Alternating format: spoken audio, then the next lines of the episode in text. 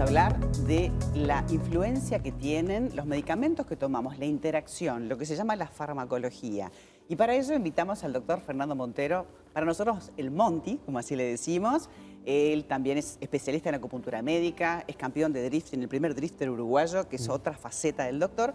Pero él tiene un posgrado en farmacología que hizo en Harvard y por eso queremos hablar con él. ¿Cómo estás, ¿Cómo, Fernando? María? Primero, gracias, gracias por venir. Por favor, gracias por invitarme. Te siempre. invitamos en diferentes roles. Yo estoy para ti, yo sabes, es divino estar acá. Multitasking el hombre. Exacto. Eh, no, pero me parece interesante porque a la hora de tomar medicamentos, los tomamos con un jugo, con- combinamos con alimentos. La gente que toma varios medicamentos se hace como una especie de, de ensalada y combina medicamentos que a veces no está bueno hacerlo, ¿verdad? Claro, en realidad tenés eh, un tema que, bueno, lo- los medicamentos realmente se metabolizan por lo que se llama citocromos. ¿tá?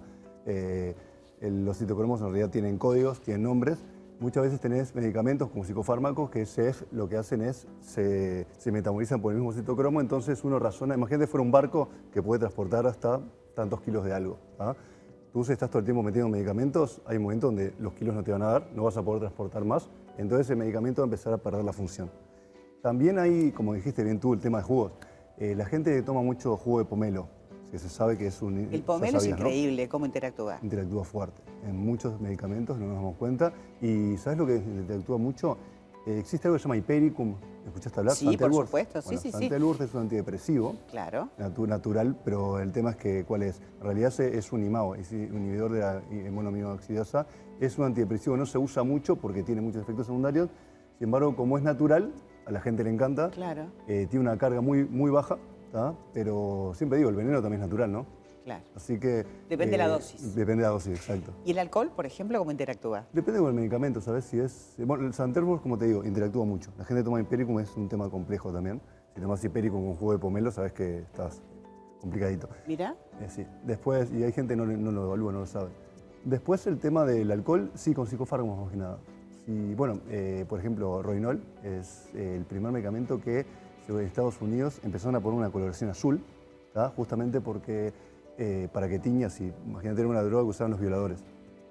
La ponían, entonces, como te ponen, te ponían, por ejemplo, en, lo En que un es un- trago. en un trago, y lo, lo que son lo- las benzodiazepinas, que son normalmente los, que son eh, los ansiolíticos que queremos evitar por varios efectos, ¿viste? por tema de adicción y todo, eh, justamente te, te hacen perder la memoria anterógrada, que es desde tú tomás y te hace efecto, perdés la memoria.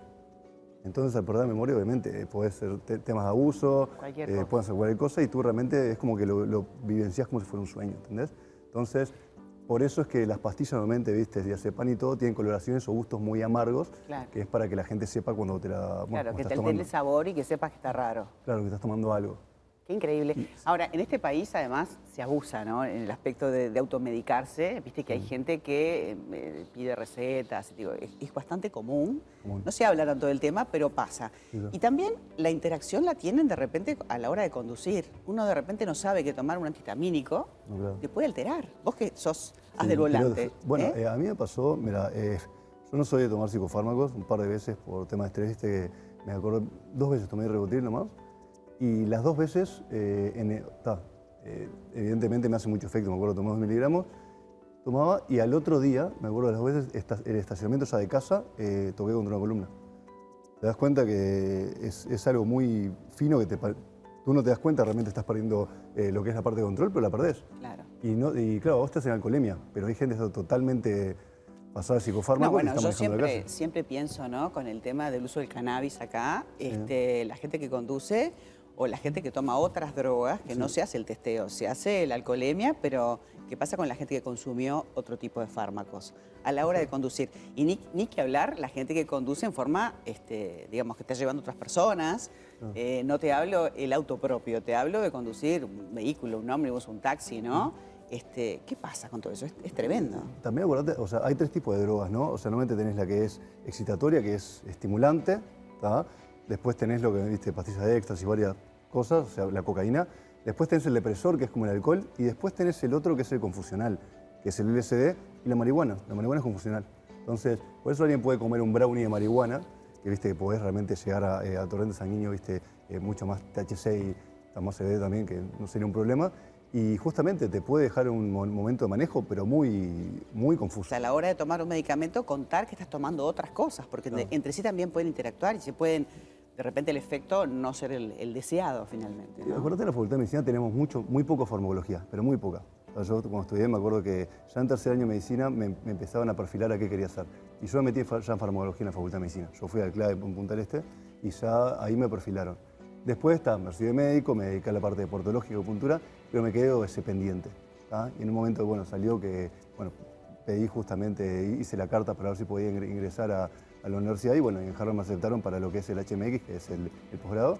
Y la verdad que era un pendiente que tenía. Yo no trabajo realmente como farmacólogo. Claro. A mí me gusta justamente me- personas que, están, están polimedicadas más que nada, que es lo que más me gusta, eh, tratar de empezar a o sacar medicamentos o ver qué está chocando. Y lo puedes hacer con la acupuntura también. Que Claro, ese es un tema del que vamos a hablar en otro momento con el doctor porque es especialista y vamos a aprovechar de repente a mostrar Mm, cómo, cómo se logra y cómo se pincha, que la gente piensa que eso duele y sin embargo... Hoy, hoy justo no traje agujas, pero si no...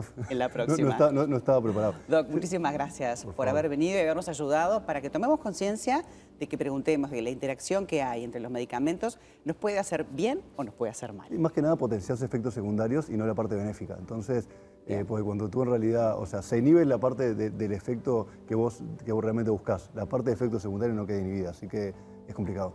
Muchísimas gracias.